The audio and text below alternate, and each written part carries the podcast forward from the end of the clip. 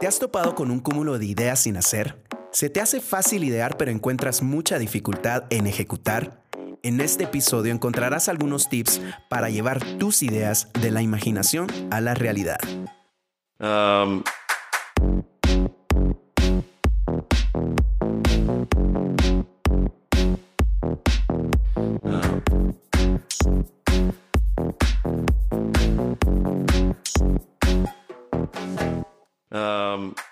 Creanding Podcast. Desarrolla tu potencial creativo. Hola, te saluda Meme Luxo. Muchas gracias por escuchar este primer episodio de Creanding Podcast, un podcast donde encontrarás herramientas, ideas y conceptos para el desarrollo de tu potencial creativo. En muchas ocasiones nos encontramos ideando mucho y ejecutando poco, y las ideas quedan archivadas con el riesgo de perder su impacto. Hablemos un poco de las ideas. Tus ideas son muy importantes y no discutiremos si ellas son las mejores o las peores. Ellas son una viva representación de cómo piensas, qué crees y qué valoras hoy.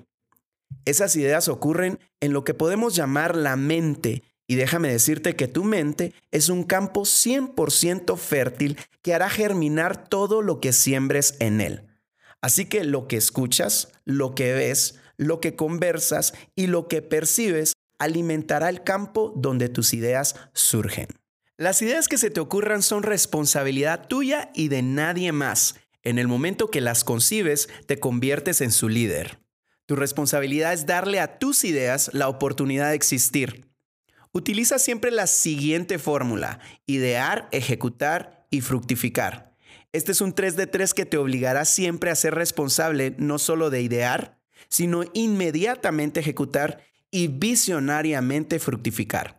La creatividad que solo presume tener ideas en la imaginación nunca tendrá ventaja sobre la creatividad que transforma realidades. Tu potencial creativo comienza en tu interior, pero es de valientes y generosos llevar las ideas internas y hacerlas públicas al ejecutarlas. Y no digamos llevarlas a ser un recurso que beneficie a otros hoy y en el futuro. El primer paso de la fórmula es idear y es para nada costoso, porque la imaginación es gratuita. Ahora, que sea gratis no quiere decir que no tenga un costo. Los que valoran la imaginación saben que idear es un juego de posibilidades donde le damos importancia a diferentes tipos de información para generar un sinfín de combinaciones que generan propuestas de valor. En este episodio no hablaremos directamente del proceso de idear, así que entremos de lleno a algunos tips prácticos que te pueden ayudar a hacer que tus ideas existan.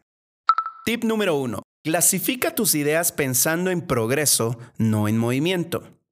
Si tienes muchas ideas, aprende a priorizarlas en base al progreso que quieres lograr. Cuando no clasificamos las ideas, hacemos un movimiento horizontal en nuestro proceso creativo y saltamos de una idea a otra. La idea al clasificarlas es hacer un movimiento vertical, es decir, progresar. Para generar este movimiento vertical y progresar, te sugiero la siguiente clasificación. 1. Ideas de ejecución inmediata. 2. Ideas de carrera. 3. Ideas de visión. Las ideas de ejecución inmediata son aquellas que tienes que hacer ahora, mañana, en la semana siguiente o el mes. Por ejemplo, quiero tener un mejor dormitorio, lo voy a pintar. Eso es algo que puedes hacer inmediatamente. Hay otras ideas que son de carrera. Son aquellas que pueden cambiar el rumbo de tu vida. Una idea de carrera podría ser estudiar una maestría en el extranjero.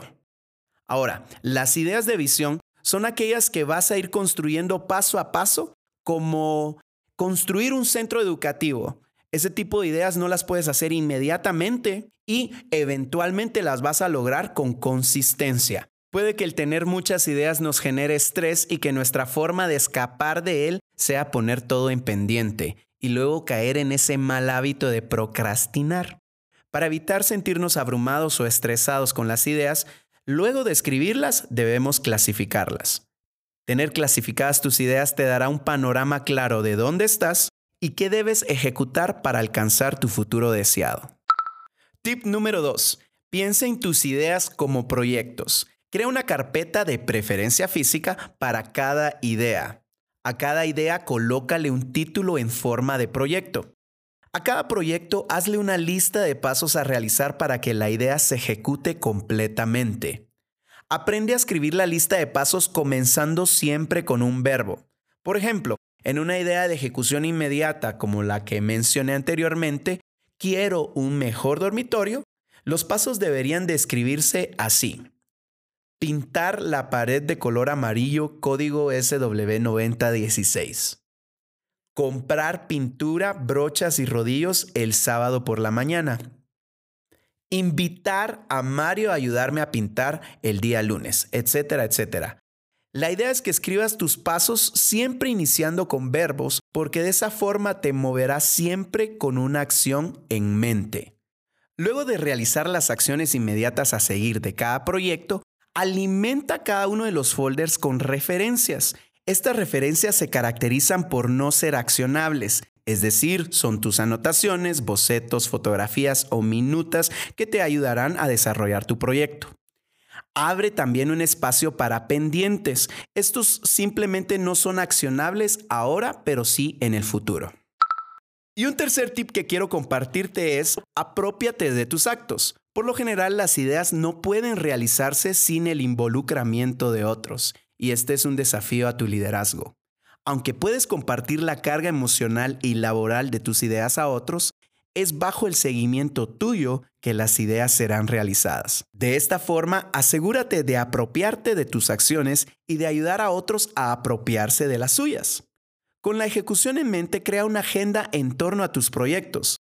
Recuérdate que para apropiarte de tus acciones necesitas usar un lenguaje que tú entiendas y un proceso que sea tuyo al ejecutar.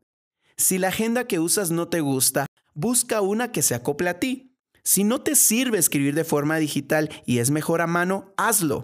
Busca una forma que te permita apropiarte de tus acciones.